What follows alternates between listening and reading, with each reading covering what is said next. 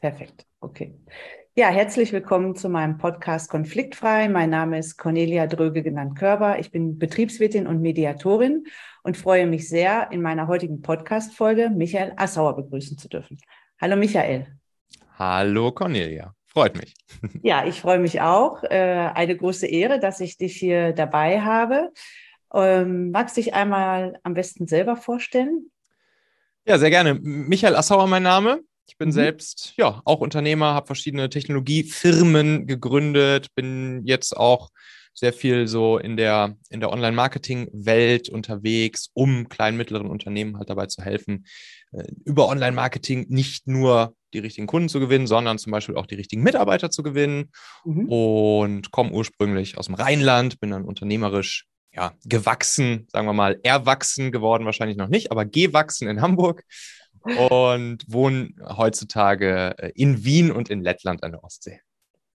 Ja, das ist, äh, das finde ich auch sehr spannend, dass du ja sehr interkulturell auch unterwegs bist. Mhm. Aber du hast ja deine damalige Technologiefirma an die Daimler AG beziehungsweise an eine Tochter, die Firma Mobile, verkauft.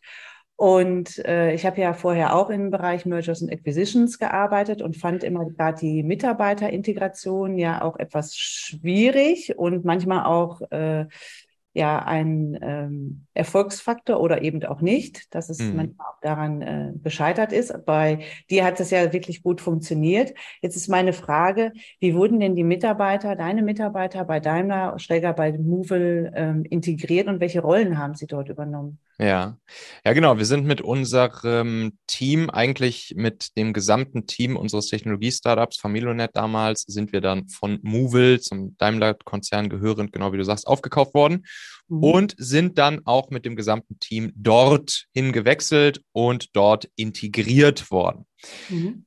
Das haben wir drei Gründer, also meine beiden Mitgründer David und Hauke, sowie ich, dann, glaube ich, ganz smart im Vorhinein eingefädelt mhm. weil wir ja von Anfang an dann auch schon während den Verhandlungen im Prinzip den, den Rahmen so gesetzt haben, dass wir sowohl in Richtung unserer Mitarbeiter als auch in Richtung von Daimler und Movil ja schon sehr stark darauf geachtet haben, dass sich diese Integration für alle irgendwie gut anfühlt, vernünftig ist und möglichst viele Interessen sozusagen abdeckt. Und in Richtung unserer Mitarbeiter haben wir es zum Beispiel so gemacht, dass wir ja, unsere Mitarbeiter schon auch relativ lange darauf vorbereitet haben. Wir haben wirklich da auch viel mit denen drüber gesprochen. Wir haben so, so kleine Trainings gemacht. Wir haben auch genau überlegt, an welchen Stellen sie wie irgendwie in Zukunft zusammenarbeiten können, was ihre Stärken sind, wie wir sie da äh, positionieren wollen, sowohl bei dem ganzen MA-Prozess als dann auch bei der Integration. Wirklich mit jedem einzelnen Mitarbeiter einzeln individuell durchgegangen, haben überlegt, wie genau kann man diese eine Person jetzt so positionieren, mhm. also im Prinzip könnte man sagen, so verkaufen, ja. dass dass sie dann auch sozusagen von der, von der Käuferseite genau richtig eingeschätzt wird und dann auch sozusagen so einen Job erhält, wie es eben auch ihren, ja, ihren Stärken und ihrer, ihrer Passion irgendwie entspricht. Und auf Käuferseite haben wir es dann so gemacht, dass wir eigentlich auch ganz klar gesagt haben, ey, ich meine, wir hatten ja auch noch, wir hatten unser eigenes Produkt, wir hatten noch eigene Projekte und so weiter und so fort. Das heißt, es wäre gar nicht möglich gewesen, von einem auf den anderen Tag bei uns alles komplett abzuschneiden und mhm. nur noch an den an, an, an dem einen Daimler-Produkt sozusagen oder Movil-Produkt weiterzuarbeiten. Deshalb haben wir gesagt, ey, wir brauchen auf jeden Fall so eine Übergangsphase von ein paar Monaten, wo wir zwar zu euch wechseln, wo wir dann Part eures Teams sind, Mhm. Aber wo wir trotzdem noch sozusagen in unserem Team, wie wir es bisher gewohnt waren, weiterarbeiten. So als wäre im Prinzip zumindest, was unsere Prozesse und die Teamarbeit angeht, nichts passiert. Ja. Und, und das haben wir dann auch gemacht. Also hatten wir da wirklich so unseren eigenen kleinen, ja, unseren eigenen kleinen Flügel im Büro, könnte man sagen, äh, wo dann auch sogar noch unser altes Firmenschild, haben wir da so aus Spaß dann vorne an die Tür dran gehangen. Ja. Und ja, und dann haben wir einfach in dem Team mit unseren Prozessen dann erstmal so weitergearbeitet, wie wir es gewohnt waren. Das Team hat praktisch selber im selben ja, im selben Team, im selben Umfeld, in selben Prozessen und so weiter und so fort einfach so weitergearbeitet. Und dann war es halt ganz spannend zu sehen, dass dann, das ging dann so, ich würde sagen, so drei, vier Monate oder so. Und dann war es halt ganz spannend zu sehen, wie sich dann die Prozesse, die es bisher so im Unternehmen gab und unsere Prozesse aus unserem Team, wie sich das dann so langsam irgendwie ein bisschen vermischt hat, vermengt hat. Die einen haben von den anderen was übernommen und umgekehrt. Und dann auch es irgendwann langsam, aber sicher vielleicht so nach vier bis sechs Monaten losging, dass dann auch mal Leute gewechselt sind. Also dass mal Leute in andere Teams gewechselt sind, dass Leute zu uns ins Team reingekommen sind und so weiter und so fort. Und da glaube ich, das war dann so für alle eigentlich eine ganz angenehme ja, Transition rein in dieses größere Unternehmen. Ja, das hört sich auch sehr wertschätzend an und auch sehr individuell. Ich glaube, da könnten äh, auch viele Unternehmen was äh, mitnehmen, weil das ist ja ein, hört sich für mich so an wie so ein so schleichender Übergang, dass man es mhm. kaum merkt, ja. Und nachher hat man ein ganz anderes Ergebnis, aber der Weg dahin ist sehr, wer sei, sehr seicht. Das finde ich äh, mhm. äh, wirklich sehr, sehr gut. Ich habe ja auch selber Akquisition Käufer- und Verkäuferseitig mitgemacht und das war mal besser, mal schlechter und ähm, habe einfach auch festgestellt, dass ja gerade Mitarbeiter nach so einer Firmenübernahme doch Angst haben, was wird aus mir, was ist meine neue Position, braucht man mich überhaupt noch und mhm. Ich glaube, dadurch, äh, so wie ihr das gemacht habt, kann man diese Ängste natürlich abbauen und nehmen und dann klappt das auch sehr reibungslos. Also es ist sehr, sehr spannend, ähm, wirklich ganz, ganz toll. Und ja. Wie wurden die Mitarbeiter denn so von den äh, Movil-Mitarbeitern dann auch aufgenommen? Mhm. Im Großen und Ganzen super, super herzlich, super nett. Alle, alle haben uns sehr herzlich willkommen geheißen und uns sehr stark geholfen, auch beim Onboarding und so weiter und so fort. Natürlich, man muss sich erstmal einfach ein bisschen beschnuppern. Wir haben gemerkt, dass, dass die Prozesse teilweise einfach ein bisschen unterschiedlich waren. Mhm. Obwohl ne, auf dem Papier erstmal alle irgendwie agile Softwareentwicklungssysteme genutzt haben, wie jetzt zum Beispiel, sei es sowas wie Scrum oder Kanban und OKRs und so weiter und so fort. Und auch sehr ähnliche Technologien und Plattformen und Programmiersprachen und sowas genutzt wurden.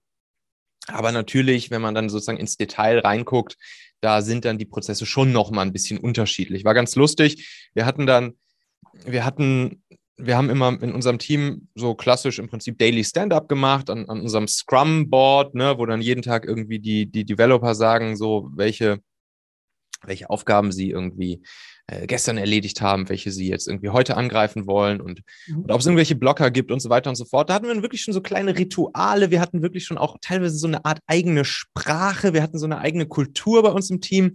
Zum Beispiel ja. sind wir alle entweder mit Birkenstocks oder barfuß durchs Büro gelaufen und, äh, und dann irgendwie, immer dann, wenn, immer dann, wenn, wenn, wenn am, am Scrum-Board eben einer einen, einen Task irgendwie erledigt hatte, dann hatten wir da so einen, so einen großen Glasmülleimer stehen, wo man dann wirklich so demonstrativ diesen Zettel von dem, von dem Board so halt ein Post-it abmachen konnte und einfach so in diesen Glasmülleimer werfen konnte. Dann hatten wir so das Ritual, weil es ja ein Glasmülleimer, wenn der dann ganz voll war, konnte man das natürlich sehen. Und dann haben wir einfach eine Party immer gefeiert, wenn dieser Mülleimer dann immer so alle paar Monate ganz gefüllt war. Und dann konnten wir die, das ist dann den ganzen Haufen feierlich äh, wegwerfen und eine Party machen und so weiter und so fort. Und dann haben wir, ne, dann haben wir geklatscht, wenn einer da was, haben gejubelt und geklatscht, wenn einer irgendwie einen Task erreicht hat. Und das war natürlich schon äh, für die anderen Kollegen dann, die ja im etwas konzernigeren Umfeld dann unterwegs waren, war das natürlich schon teilweise so ein, erstmal so ein kleiner Kulturschock. Da kommen diese, diese Start-up-Hanseln da aus der, aus der, aus dem Schanzenviertel auf einmal. Ja. Und, Kann ich mir so ein äh, bisschen bildlich vorstellen. Mhm. Genau, genau. Und da war das schon ganz lustig. Dann, dann war schon immer so der, der Running Gag, dass wir wie so ein eingeborener Stamm auf einmal in der Zivilisation landen. Mhm. Wir laufen irgendwie barfuß rum. Wir, wir, wir stehen alle im Kreis um so ein Board drumherum. Wir, wir klatschen irgendwie ja. äh, und so weiter und so fort. Und das war, wir haben eine eigene Sprache, die kein anderer versteht.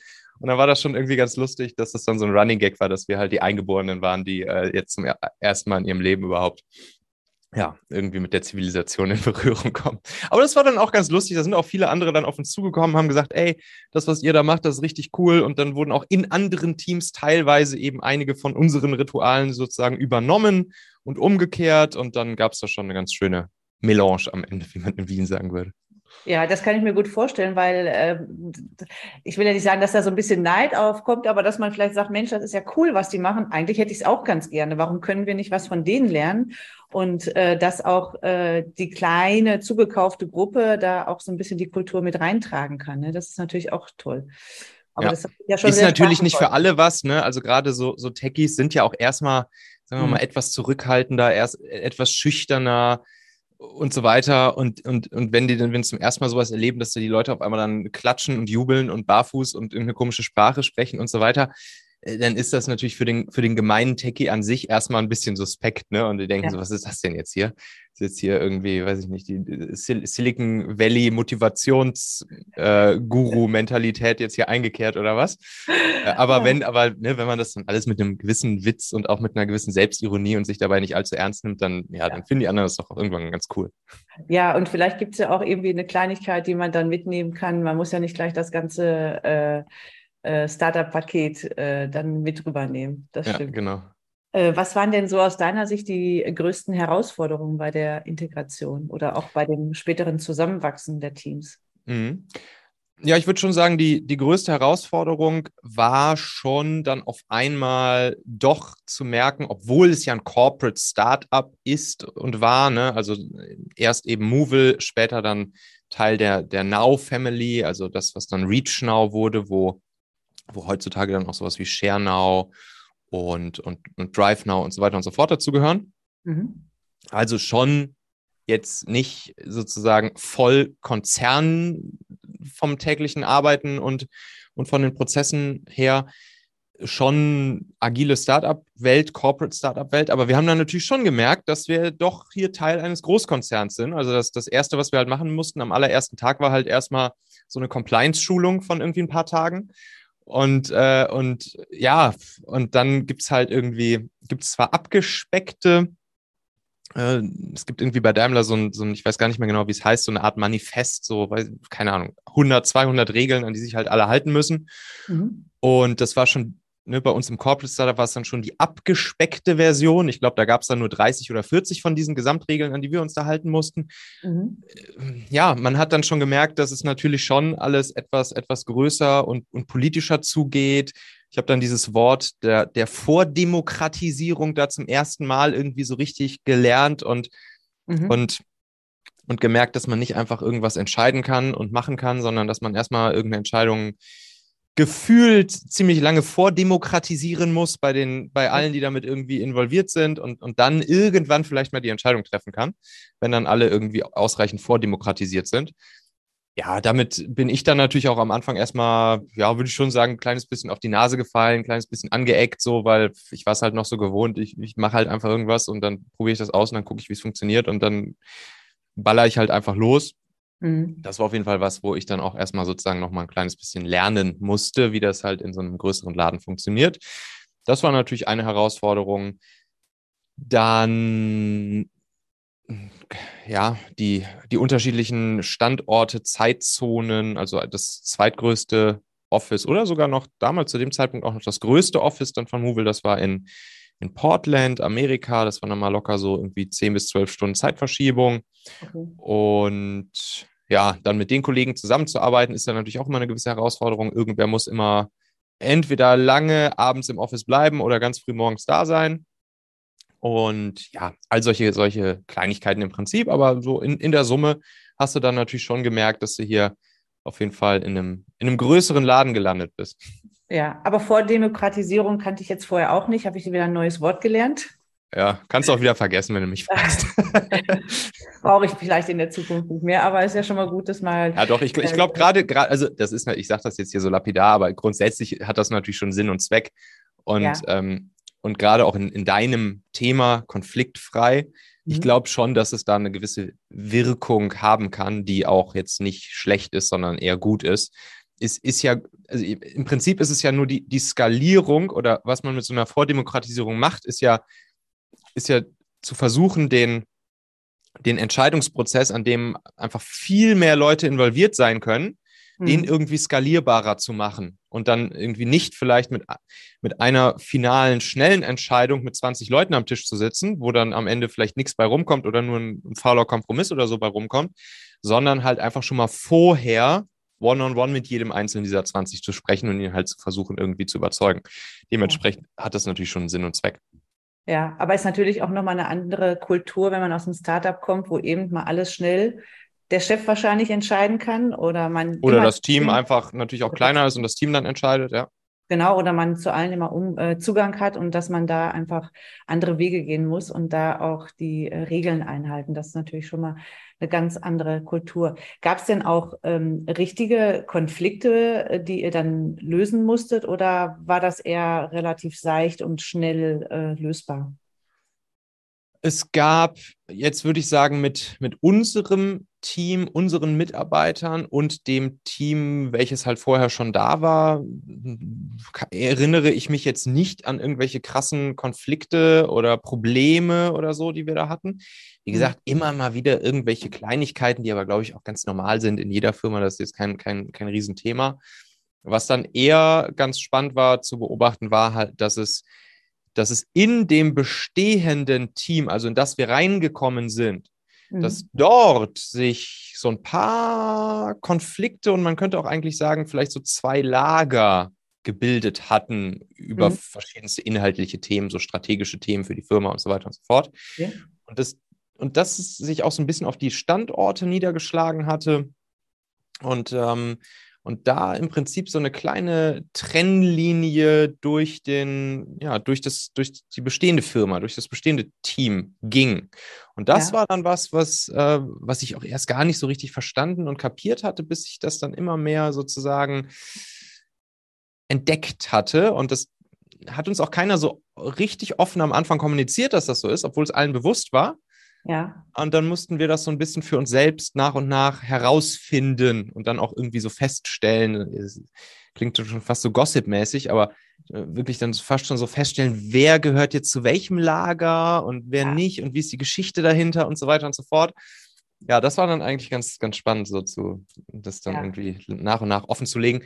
Wenngleich ich es natürlich irgendwie auch ein bisschen traurig fand, weil wir da ja mit voller Motivation eigentlich nur sozusagen auf die eine Sache hinarbeiten wollten. Ja. Und ja, das war dann, war dann so eine Schwierig. interessante Beobachtung, die wir dann gemacht haben. Ja, Klickenbildung äh, ist ja für eine Gruppendynamik sehr gefährlich, äh, weil man hat eben diese Lagerbildung und das wieder aufzulösen, ähm, ist dann schon ähm, auch schwierig, insbesondere aus den eigenen Reihen. Das ist äh, mhm. ja deswegen. Ähm, wie habt ihr das gelöst oder konntet ihr das lösen? Also ich persönlich konnte das natürlich nicht lösen. Mhm. Ähm, das war dann, es wurde eigentlich, wenn ich jetzt das immer so in der Retrospektive versuche zu beurteilen, ich glaube, das, das wurde nie so richtig gelöst. Also es gab einfach, es gab einfach sozusagen strategische Ausrichtungen, mhm. wo sich einfach ja die Firma nicht ganz einig war, ob sie in Richtung A oder in Richtung B gehen sollte. Mhm. Und die einen fanden halt das besser und die anderen das besser. Und manche fanden auch irgendwie beides spannend, so wie ich zum Beispiel. Ja.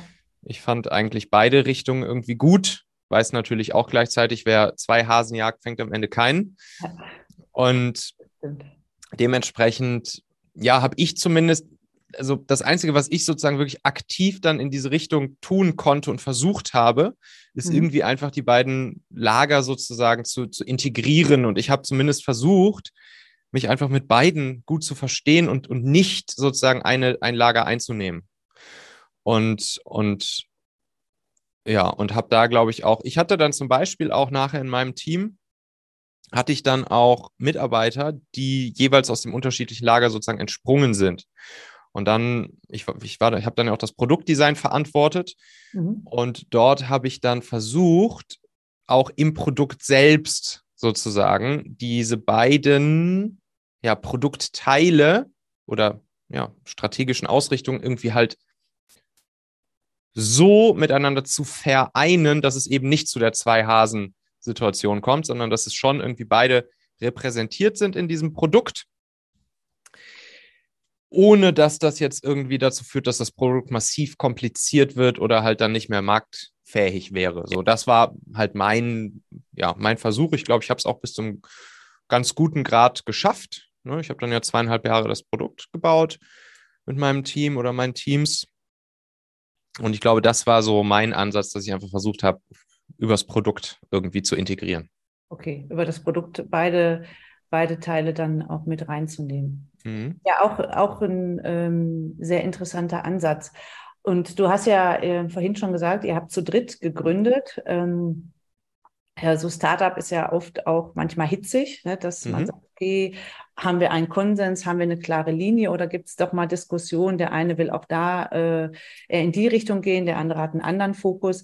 Wart ihr da euch immer sehr einig oder hab, wie habt ihr es geschafft, dann immer auf eine Linie zu kommen? Oder war das ja. sowieso immer eine Richtung ohne Diskussion? Nee, also das war schon, gerade am Anfang war das schon Thema. Wir hatten wir haben zu dritt gegründet, genau. Hauke, David und ich.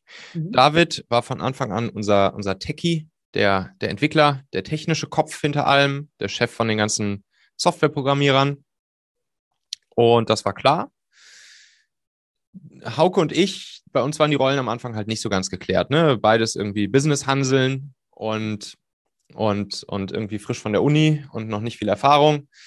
Und ja, dann haben wir halt beide irgendwie angefangen, bisschen Marketing, bisschen Business Development, bisschen Investorenverhaftungen, bisschen Produkt zu machen.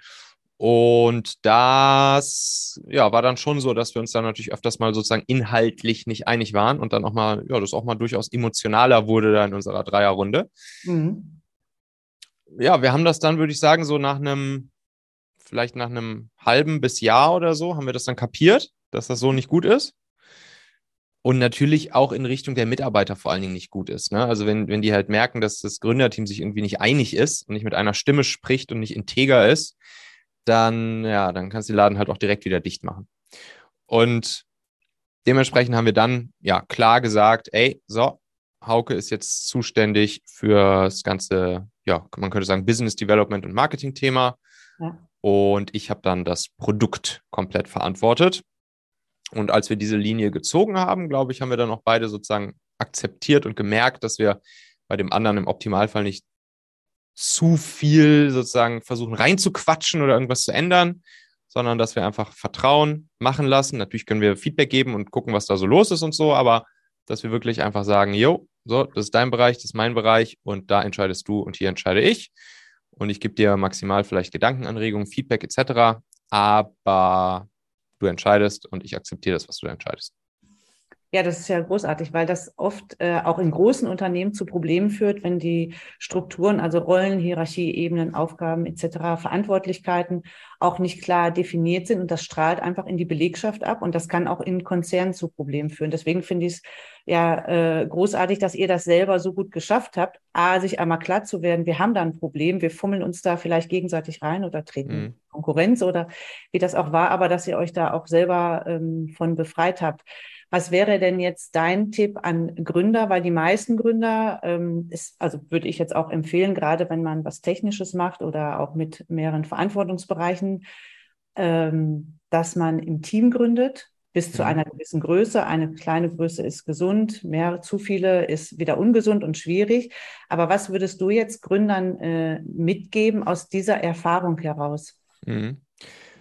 Ja, wenn man sich Mitgründer sucht, mhm würde ich auf jeden Fall darauf achten, dass sich genau diese Kompetenzen, über die wir im Prinzip gerade sprachen, dass sich die halt komplementär ergänzen. Ne? Also eigentlich war das eine Scheißsituation, wie Hauke und ich da am Anfang unterwegs waren, ja. weil wir genau das nicht hatten, mhm. dass wir halt nicht unsere Kompetenzen, wir hatten eigentlich noch gar keine Kompetenz, wir kamen frisch von der Uni.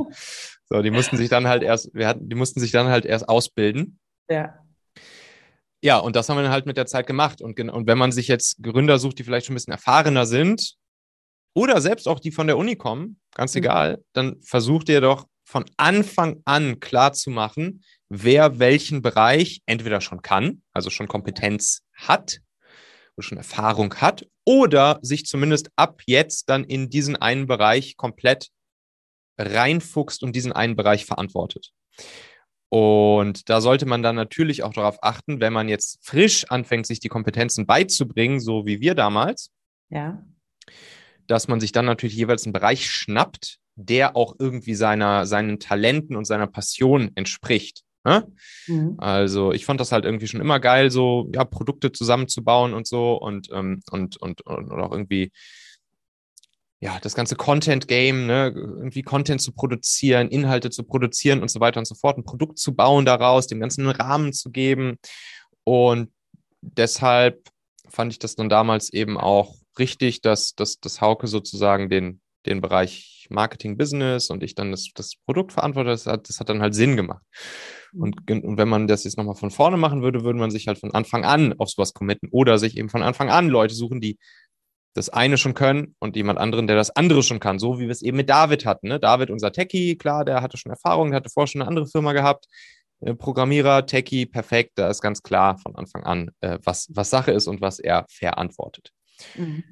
Ja, und dann bei der perfekten Größe von einem, von einem Gründerteam. Also mach es auf keinen Fall zu groß. Ich, würd, äh, ich würde ich würde sogar in aller Regel versuchen, alleine zu gründen. Also es ist, es, es macht sehr vieles einfacher, schneller, ja. mh, entspannter, weniger emotionale Last in dem Sinne, dass man dass man sich eben um Konflikte kümmern muss. Ja. ne? Weil halt sozusagen im Prinzip, was, was halt die Entscheidungsebene angeht, erstmal keine Konflikte entstehen können, wenn, wenn, du, wenn du einfach alleine entscheidest. Ja. Und du kannst dir für alles auch gute Leute an deine Seite holen als Mitarbeiter. Oder du kannst Leute ja sogar auch beteiligen. Das heißt, wenn jetzt irgendjemand richtig geilen findest, den du gerne bei dir mit im Team hättest, aber der lässt sich vielleicht nicht einfach so anstellen, ja. dann kannst du ja auch mit, ich würde jetzt nicht dazu raten, wirklich echte Anteile rauszugeben, sondern wenn dann virtuelle Anteile rauszugeben, zum Beispiel so ein ESOP, Employee Stock Option Plan, sondern so virtuelle An Anteile, die hatten wir auch äh, für einen, einen großen Teil unserer Mitarbeiter rausgegeben. Und das kann natürlich total sinnvoll sein, weil man es damit halt hinkriegt, dass die Leute dann auch wirklich an deiner Seite mit dir das Baby groß machen wollen, unternehmerisch denken, denken unternehmerisch handeln, aber trotzdem eben nicht mit im, im Gründer-Gesellschafterkreis drin sitzen, was viele von denen auch gar nicht wollen, weil sie gar keinen Bock haben, auf irgendwelchen Gesellschafterversammlungen teilzunehmen und sowas. Mhm. Und ja, dementsprechend Nummer eins, mach's einfach alleine. Mhm. Und wenn man es nicht alleine machen will, dann nimm eine ungerade Zahl. Dann nimm drei oder fünf. Fünf ist meiner Meinung nach schon wieder viel zu viel. Deshalb, dann bleibt eigentlich nur noch die drei übrig. Ähm, ne, das ist auch das Thema der Entscheidung. Ja. Wenn es drei Leute gibt, gibt es immer eine Mehrheit, wenn man über irgendwas abstimmt.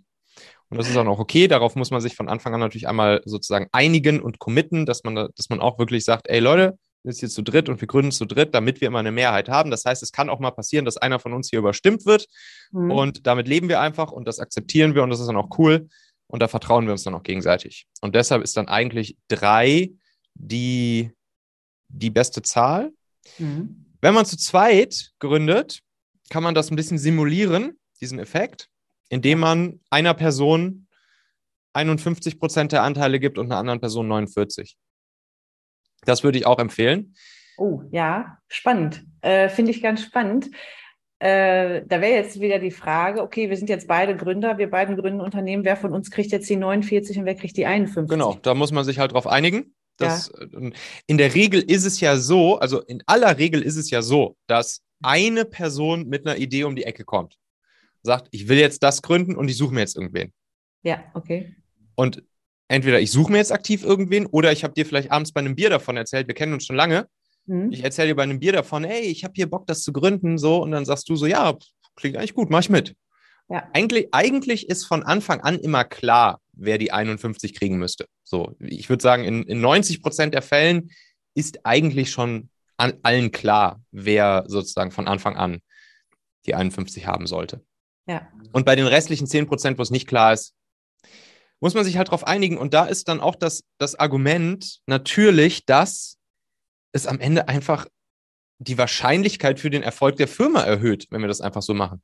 Also, wenn du mir jetzt sagst, ich könnte 51 Prozent von etwas haben, was nachher nichts wert ist, versus ich könnte 49 Prozent haben von etwas, was nachher zig Millionen wert ist. Ja, kannst du überlegen, was ich nehmen würde. Ja, also wenn ich einen Prozent von Microsoft hätte, wunderbar, ne? Genau. mehr wert als 100 Prozent von was anderem. Ja, das stimmt schon, aber ähm, ich habe ja auch gelernt, oder das ist ja auch gerade das Besondere in der Mediation, wenn man dann äh, mit so Konflikten oder mit Konfliktparteien zusammensitzt, mhm. es hat ja jeder eine ganz eigene Wahrnehmung. Äh, mhm. Das, äh, und ist dann vielleicht auch nicht immer so argumentativ ähm, erreichbar, ja. weil die Denke ja auch eine andere ist und man gar nicht versteht, wovon der andere jetzt gerade spricht. Ja, das ja. Äh, ich, äh, Da sind wir natürlich jetzt dann schon ein paar Monate bis Jahre vorgespult. Ne? Also ja. wir reden jetzt ja hier über den kompletten Anfang, über den Start. Ja. Und ich finde, da ist es dann auch, da muss man das halt einfach offen ansprechen, akzeptieren. Also ich zum Beispiel habe das mit, mit, mit meinen Geschäftsvatern, mit denen ich dann nochmal gegründet habe, mhm. auch immer von Anfang an so kommuniziert. Ich habe einfach gesagt, ey, ich gründe nicht zu zweit 50-50. Mache ich nicht. Punkt. Jetzt können wir uns überlegen. Wie, ja, wie teilen wir es auf? So, wie ja. teilen wir es auf oder lassen wir es halt sein? Können wir, auch, können wir auch entscheiden. Wenn du keinen Bock drauf hast, lassen wir es halt sein. Aber ich gründe halt nicht 50-50. Mir ist egal, Zumindest, also, er, also erstmal, natürlich gibt es dann inhaltliche Gründe dafür oder dagegen, aber zumindest ist mir erstmal egal, ob, ob ich die 51 oder 49 habe. Das ist mir jetzt sozusagen, nur weil die Zahl da steht, ist mir das nicht wichtig. Mhm. Sondern mir ist wichtig, dass wenn ich hier was gründe und meine Lebenszeit dafür verwende und, und, und, und investiere für einige Jahre, dann will ich auch, dass wir die Chance, dass es eine geile Firma wird, von Tag 1 an allen Ecken und Enden erhöhen. Und dazu gehört eben auch, handlungsfähig zu bleiben und nicht in Deadlock reinzugeraten, wo man einfach nicht mehr entscheiden kann in der Gesellschafterversammlung. Das ist halt tödlich. Und deshalb gründe ich halt nicht zu zweit 50-50. Ja. Ja, finde ich super spannend, weil ich glaube, das ist schon, gerade wenn man in so einer Gründungseuphorie ist, äh, das hat man ja schon oder ich sehe es halt auch ähm, öfter, dass äh, junge, motivierte Leute von der Uni kommen, vielleicht ein bisschen Berufserfahrung haben und dann ihre Idee, ihr Baby, was sie mit sich tragen, umsetzen wollen und dann genau solche Punkte eben vernachlässigen, weil sie sagen, ja, wir, wir kennen uns, wir sind uns einig, wir wissen ja, was wir wollen. Mhm. Und auf einmal wissen sie es dann nicht mehr bei solchen Entscheidungen, weil dann wird es ja doch irgendwann formalisiert. Oder wenn es dann Richtung Erfolg geht oder wenn Investoren kommen, dann werden genau. solche Dinge ja schon. Auch so ein Ding, ne? Also wenn Investoren sehen, da sind halt zwei Gründer, die sind beide 50-50. Gut, im Optimalfall, wenn die Investoren dann reinkommen, dann verschieben sich die Verhältnisse nochmal und dann gibt es eh neue Verhältnisse in der Gesellschaft darunter. Mhm. Aber grundsätzlich erstmal ist das natürlich auch ein, ein, ein Investorenschreck, ne? wenn sich ein Deadlock ergeben kann. Ja, okay. Und, und also so ein Deadlock will halt keiner haben. Ja. Ja, ja, das ist, äh, finde ich jetzt äh, ganz interessant, weil ich glaube schon, dass es vernachlässigt wird äh, bei so einer Gründung, weil man immer zu sehr in, im Produkt oder im Kunden oder im Umsatz denkt ähm, und in der ja. Unternehmensvision. Wenn ich Gesellschaftsrechtsanwalt wäre und, und Gesellschaftsverträge schreiben würde für, für junge Gründer oder wenn ich Notar wäre, würde ich solche Dinger nicht erstellen. Wir sagen, ja, nee, mache ich nicht, mache ich nicht mit euch. Ja. Ihr, ihr einigt euch jetzt erstmal darüber, wer hier 51 und wer 49 kriegt. Ist nur zu eurem Wohl. Und ja. dann sehen wir uns hier wieder. ja, das wäre, aber der, der Jurist oder der äh, Anwalt oder Notar, der guckt natürlich immer aus einer anderen Brille und du aus ja. einer Unternehmersicht. Und deswegen hoffe ich, dass äh, viele äh, unter äh, Junggründer das dann eben auch für sich mitnehmen und da auch mal eine, ein bisschen Zeit investieren, da genau drüber nachzudenken. Ja, auf jeden Fall. Perfekt. Ja, du bist ja auch sehr interkulturell unterwegs. Du wohnst, du kommst aus, aus dem Rheinland, dann warst du mhm. lange in Hamburg, jetzt lebst du in Wien und Lettland, Ostsee und Stadt. Großartige tolle Kombination. Zu beneiden. Schreibst gerade äh, dein Buch in Lettland mit Blick aufs Meer. Ja, jetzt gerade bin ich wieder in Wien, aber bis letzte Woche war ich noch in Lettland, genau, ja. Ja, ja. Toll. Und äh, wie jonglierst du so diese unterschiedlichen Kulturen? Ja, also ich sag mal so, ne, das ist natürlich jetzt in Wien nicht die allergrößte Herausforderung. mir, mir, wurde ja schon vorher gesagt, ja, aber in Wienern musst du, musst du aufpassen, da bist du dann erstens bist du der Piefke und zweitens und zweitens äh, sind ja die Wiener eh alle total unfreundlich.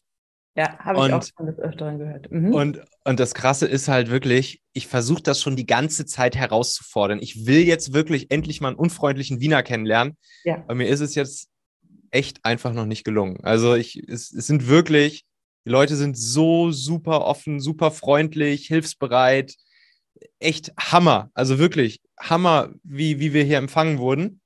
Mhm. Und, und, und dann sagen alle, ja, ja, aber dann musst du dann mal in so ein echtes Wiener Kaffeehaus gehen. Da sind dann auch die Kellner endlich mal unfreundlich zu dir. Haben wir das gemacht, dachten uns, okay, jetzt gehen wir hier in den größten Touri-Schuppen im ersten Bezirk. Ja. Und was passiert? Selbst da waren die auf einmal freundlich zu uns. Ja. Also wir, wir haben es bisher einfach noch nicht hinbekommen, einen unfreundlichen Wiener kennenzulernen. Ja. Und ja, in Lettland eigentlich, da ist es natürlich sozusagen kulturell noch deutlich spannender. Ja.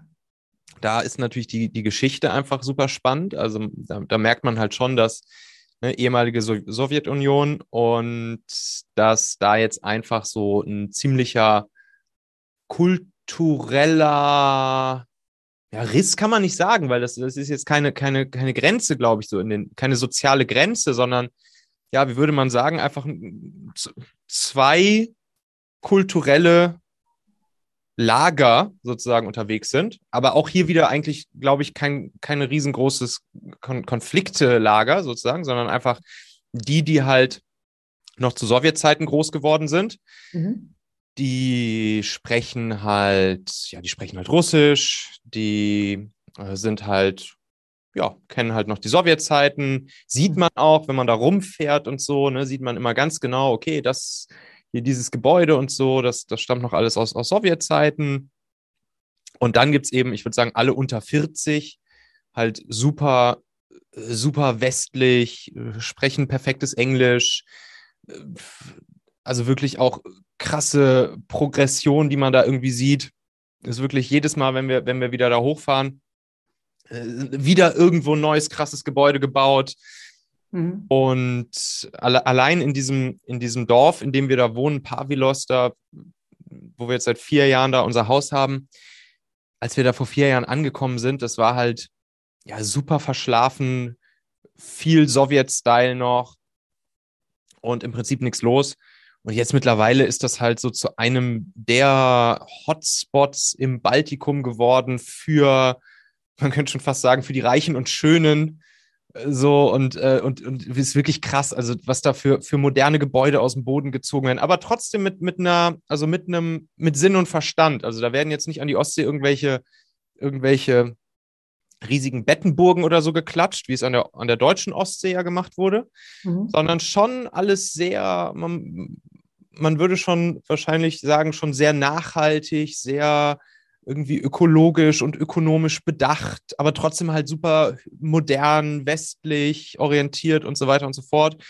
Ist schon cool, das so mitzuerleben, wie so ein Land im Prinzip, ja, wirklich das, was man vielleicht so in, in Deutschland so vielleicht in den 50er, 60er Jahren erlebt hat.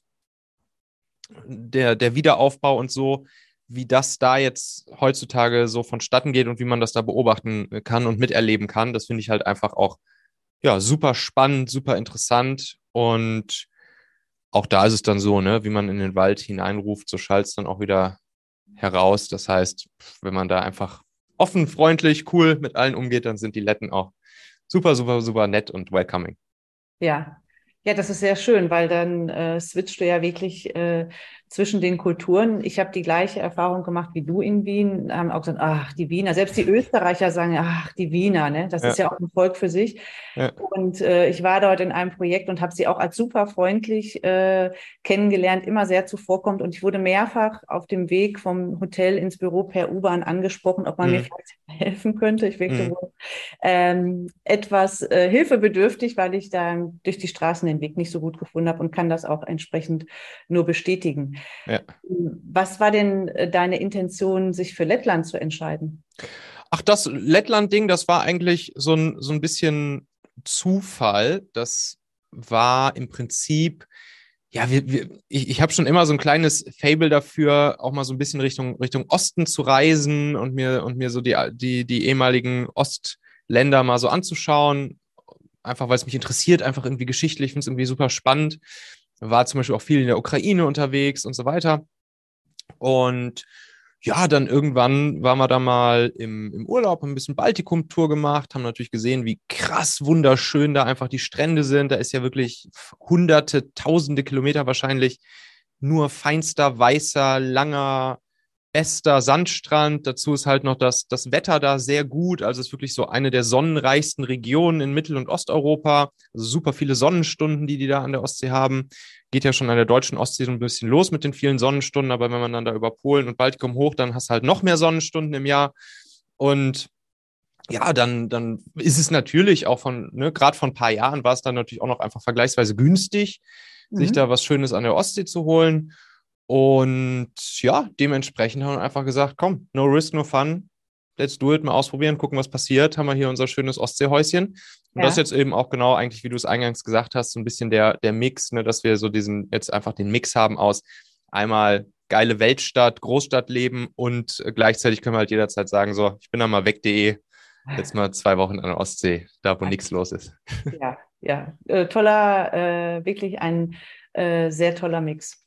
Mhm. Äh, und was würdest du jetzt anderen Menschen dann auch empfehlen, wenn die auch ähm, überlegen, das, zu sagen, okay, ich möchte nochmal andere Kulturen kennenlernen im Reisen, das ist ja das eine, dann reist mhm. man ja doch eher so an der Oberfläche. Aber wenn man sich in anderen Ländern ähm, etwas mehr niederlassen möchte oder Kontakt zu der eigentlichen Kultur aufnehmen möchte, mhm. dass es da ähm, kulturell wieder zusammenpasst und man den Leuten, die in dem Land leben, nicht so auf die Füße tritt? Mhm. Ach, ich würde sagen, einfach gar nicht so viel darüber nachdenken. Ja. einfach, einfach nur machen und, und ja. ganz normal, offen, freundlich sein und dann ist alles cool. Dann werden die Leute auch genauso dir wieder begegnen. Das ist ja eh das Spannende, was man ja, da denke ich auch echt häufiger mal drüber nach. Ich meine, so Kulturen wie äh, Österreich oder Lettland, das ist ja, das ist ja nicht weit weg von uns. Das ist ja im ja. Prinzip, das ist ja das, das, mehr oder weniger dasselbe. Mhm. Und gut, ja, ne, doch würden die wahrscheinlich sogar auch so sehen. Also ich habe jetzt gerade überlegt, okay, würden die das auch so sehen? Aber ja, ich glaube schon. Und aber es ist ja total spannend, wenn man dann auch mal in, in Gegenden der Welt ist, die halt wirklich eine komplett andere Kultur sind. Sei es ja. jetzt mal irgendwie in Afrika oder in Asien oder in Südamerika oder so. Mhm.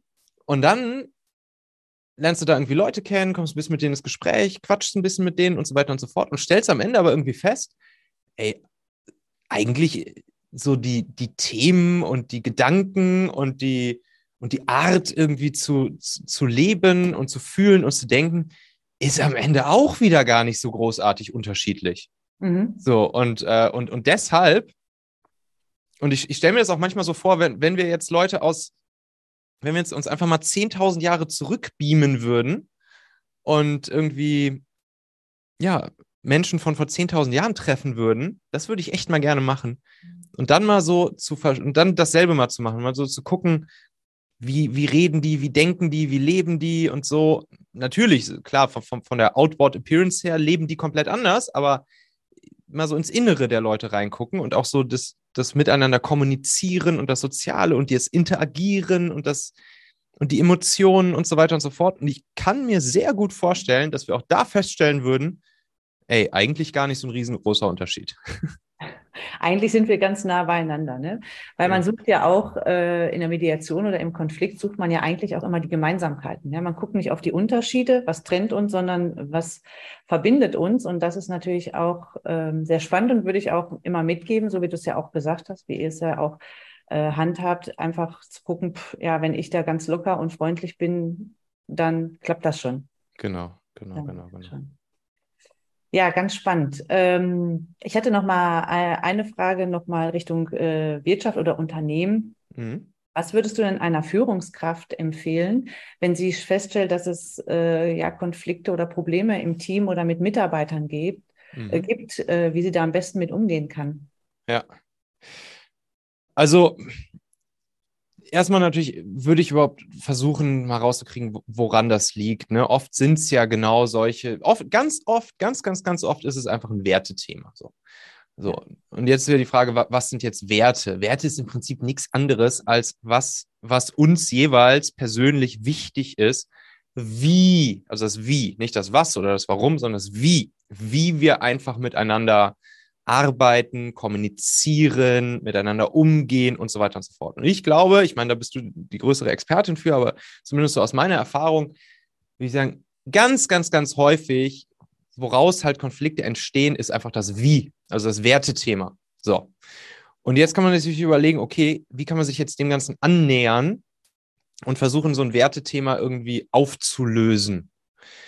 Und dafür, auch eine Binsenweisheit, ist es natürlich erstmal wichtig zu verstehen, oder ja, ist, ist wahrscheinlich der größte Schlüssel an der ganzen Geschichte, dass alle einmal nachvollziehen können, was mhm. jetzt genau die Werte der anderen Person sind, um dann damit halt einfach arbeiten zu können.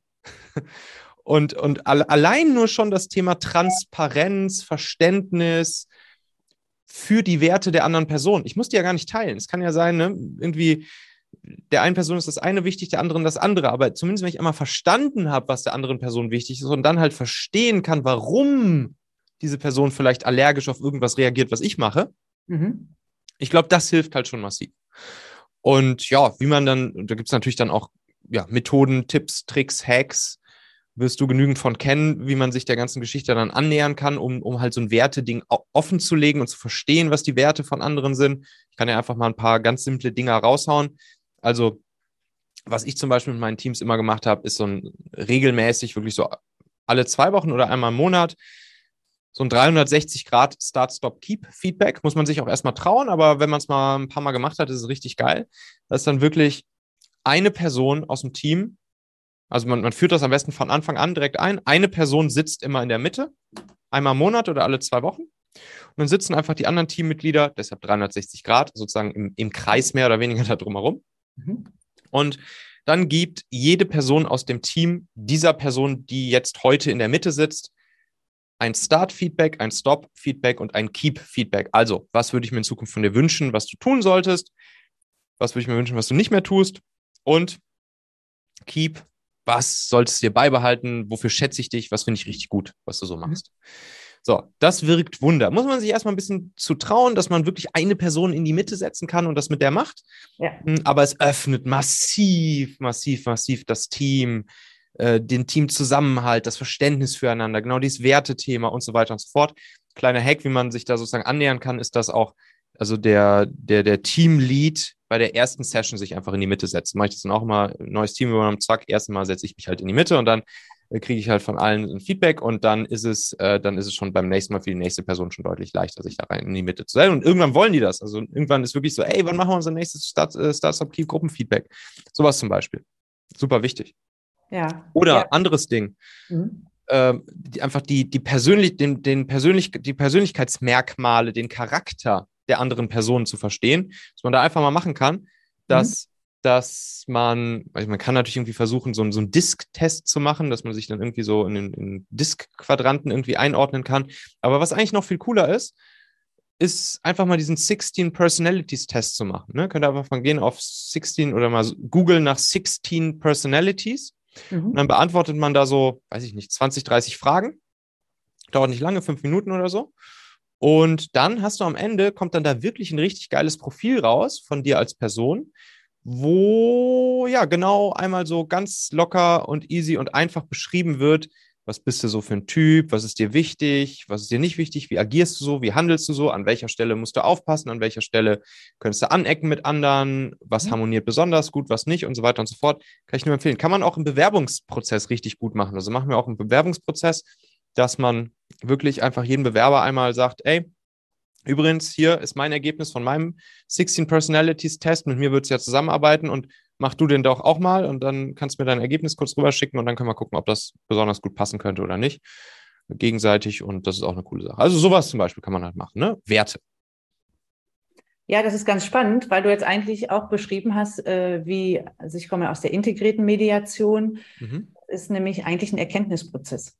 Mhm. Ja, der Erkennt die Erkenntnis, äh, einmal, warum handelt der andere so, wie er handelt? Ach so, okay, jetzt verstehe ich die Motive. Der hat A, die andere Realität, hat eine andere Wahrnehmung und ähm, hat daher andere Motive. Und wenn ich die verstanden habe und äh, dann kann ich einfach mehr Verständnis für den anderen entwickeln und die Erkenntnis auch noch, warum habe ich eigentlich so gehandelt? Das wissen genau. wir auch nicht, ja, dass irgendwas nach genau. vorne gestellt wird, aber man selber gar nicht weiß, warum brauche ich das oder wozu brauche ich das ja. nicht. Die Königsdisziplin ist dann ja, dass jeder im Team irgendwann Reiz von Reaktion trennen kann. Also dass man wirklich dadurch, dass man versteht, mhm. wie man selbst tickt und auch versteht, wie eine andere Person tickt, dass man sowohl bei sich selbst als auch, wenn man irgendwas bei der anderen Person beobachtet, was dich vielleicht normalerweise emotional aufregen würde oder so. Ja. Dass du halt das irgendwann kannst und dich dahin trainiert hast und das gelernt hast, dass du Reiz von Reaktion trennen kannst. Ja. Und dieser Spalt dazwischen, der gibt dann halt die riesengroße Freiheit und, äh, und führt, glaube ich, auch zu einem guten Team miteinander.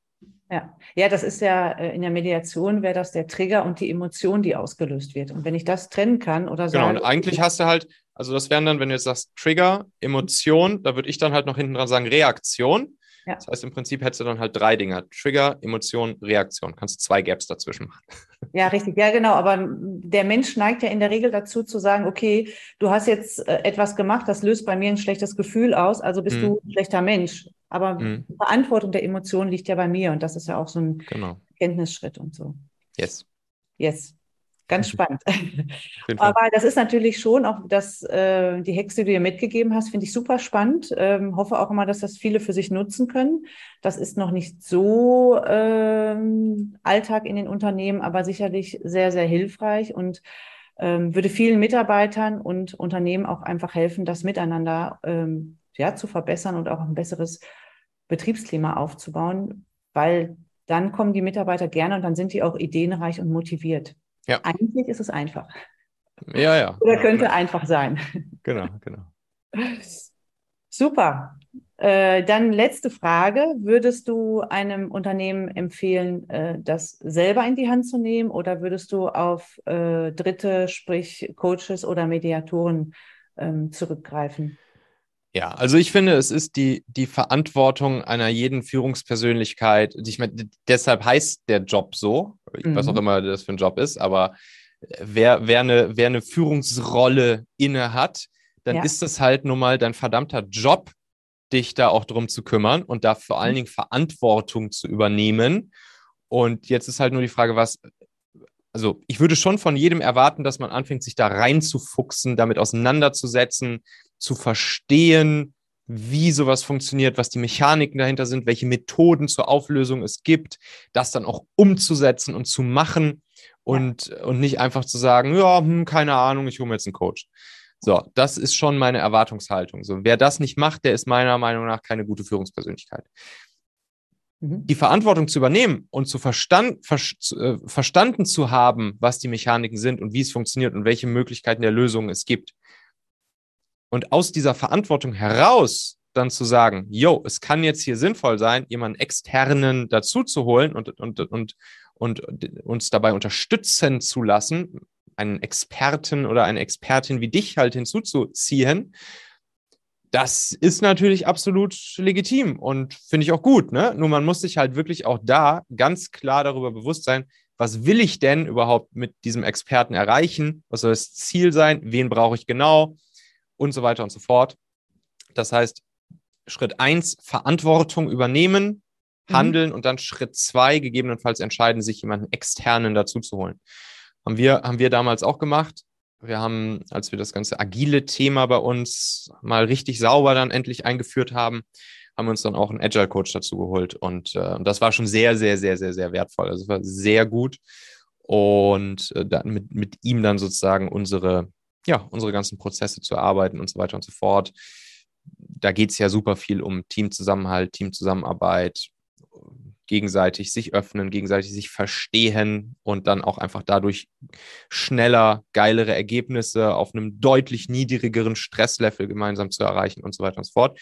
Das hat damals schon sehr geholfen. Super. Ja, die, die Meinung würde ich auch teilen, dass man das erst selbst versucht und wenn man nicht äh, in den Konflikt oder in das Problem mit involviert ist als Führungskraft, und äh, wenn man aber die Tools und so nicht selbst an der Hand hat, nicht die Erfahrung, dass man sich dann gerne Unterstützung holt. Du bist natürlich da sehr weit vorn, auch von der Erfahrung und von deiner Selbstreflexion her. Und, äh, ja, aber das kommt ja daher, dass ich mich damit auseinandergesetzt habe. Ne? Mhm. So, und ich meine, ich wurde auch irgendwann einfach mal so da reingeschmissen und hatte von all dem null Plan. Und dann gehört es halt einfach dazu, sich dann auch, wenn man halt eine Führungsrolle übernehmen möchte oder übernommen hat oder inne hat, ist das halt einfach unser Job. Das ist halt unser Job in dem Moment. So. Dafür werden wir bezahlt. Ne? Und sind es halt auch unseren Mitarbeitern, unserer Firma, unserer Familie und wem nicht alles halt auch schuldig, dass wir dann auch einfach einen geilen Job machen. Sehr gut. Das würde ich jetzt genau gerne so stehen lassen. Das ist ein schöner, äh, schöner Abschluss und äh, hoffe, dass sich das die Führungskräfte auch nochmal so zu Ohren führen, ne? dass sie da eigentlich auch in der Verantwortung sind und das nicht ein Problem der Mitarbeiter ist. Amen. Super. Alles klar, dann danke ich dir ganz herzlich. Danke äh, dir, Cornelia. Für die, für die heutige Podcast-Folge mit dir und äh, ja, freue mich, dass wir das bald dann auch live schalten können und zur Verfügung stellen können. Genau, läuft ja in deinem Podcast konfliktfrei ja. und ich werde es dann wahrscheinlich auch noch in, in meinem Machen-Podcast veröffentlichen. Ne? Mhm. Wer, wer, Bock hat, auch mal bei mir in den Podcast, in den Machen-Podcast reinzuhören, einfach im Podcast-Player nach Machen suchen. Michael Asshauer, das dunkle Cover mit dem orangenen Rand, einfach mal reinhören.